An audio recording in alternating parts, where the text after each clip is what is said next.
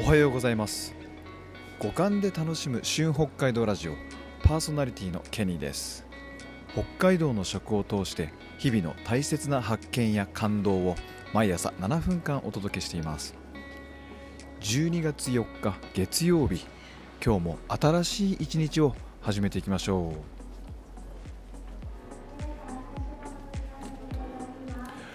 う。ホタテが高い。ということで、はい。えー、今日月曜日になりましたけど収録しているのは日曜日になっています。えーと、急遽、えー、千歳空港に戻ってくることになりまして、えー、本当はね月曜日に戻る予定だったんですけど、えー、1日早く戻ることにしました。はいでえっと、ホタテが高いですね、えっと、金曜日、土曜日と2日目あったんですけど、ホタテの値段が下がらない。この、ね、値段が下がらない理由なんですけどまずまず1つは減産をしているということです、えー、ホタテの量が減る。半分以下に減ってます。だいたい1日200トンぐらい、水揚げがあるんですけど今は80トンしかありません、えー、まあ、需要と供給のバランスで、え資源が少ないということになれば、えホタテを欲しい欲しがっている人は多い、まあ、そこがちょっと不思議ですよね、あの中国向けの、えーと、ホタテの輸出が止まってしまったとかですね。その処理処理水の問題で、えー、需要が減ったと思われるかもしれませんけど、えー、実はですねそんなことは全然なくて、えー、いろんな、え水産加工会社さんが、えホタテを欲しがっているっていう状況になっていますね。まあ、これは、えーとまあ、中国向けだけではないので、えー、他にもね、えー、ヨーロッパ向け、アメリカ向けとかですね、まあ、また国内向けの、冷凍の冷凍のホタテとかっていう需要もありますから、えー、そういう状況の中で、えー、今、ホタテがの原料原料の供給が圧倒的に少ないという状況でございます。そしてね、日本全国から、えー、ホタテの仕入れ、えーをしているというふうに紹介しましたけどそうですね。あとまあ韓国向けとかもカツのホタテ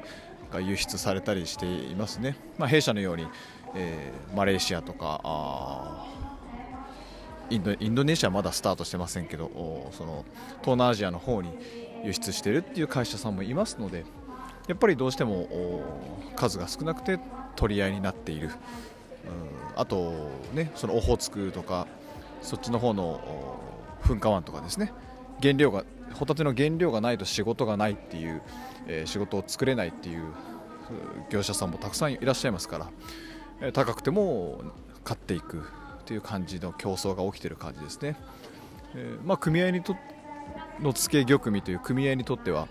えホタテの単価が高い上がるっていうのは、え喜ば喜ばしいことななので、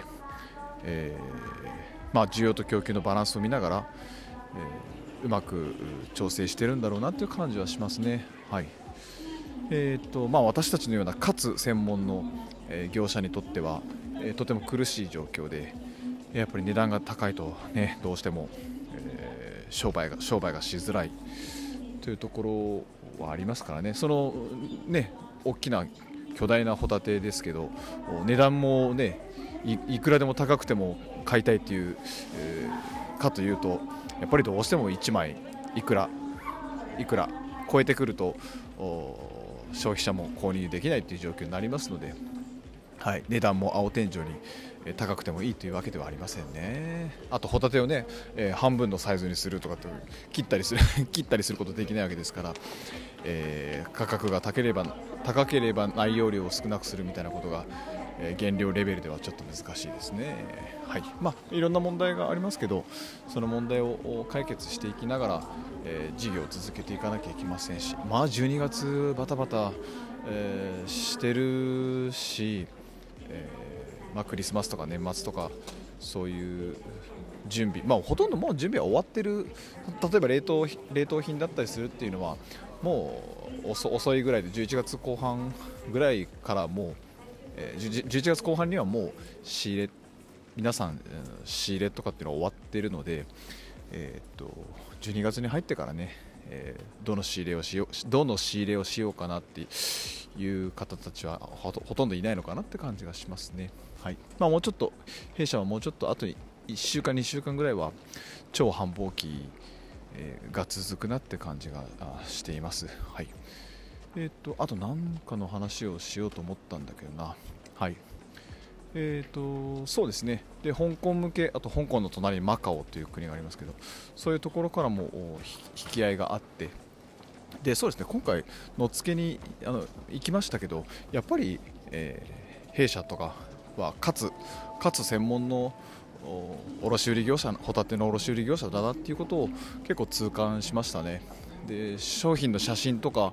えー、風景の写真とかもたくさん撮った写真スマホで撮影したんですけど、えっと、お客様が、え、例えば例えばねホームページを作るという時にも、えー、どんな画像があったらあ商品を購入してみたいなと思うのかとかですね。えー、どんな写真が必要なのかみたいなことを改めて考えるとやっぱりそこはね、えーと、強みを出していかなきゃいけないわけですし、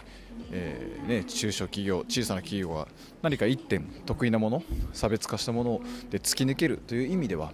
やっぱり強いのはカツでしょうね、まあ、ホタテだけじゃなくてね、えー、カツのアサリとかカツのホッキ貝とか、えー、二枚貝はありますけど、えー、そういったものの強み。逆に大手さんはねその冷凍の貝柱冷凍品だったりそういうのが強いでしょうからそことね勝負するっていうのことじゃないんだなっていうのをなんかいろいろ考えてきました、はい、またね新しいあの案内とかリリースしようと思ってるんでぜひ楽しみにしてください。はい。じゃあ1週間皆さん頑張っていきましょう、えー、今日も素敵な一日になりますように。いってらっしゃい。